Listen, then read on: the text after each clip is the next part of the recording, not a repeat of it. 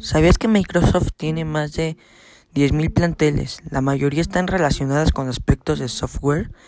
Sí, un empleado logra patentar algo, la compañía le obsequia una placa y 1.500 dólares.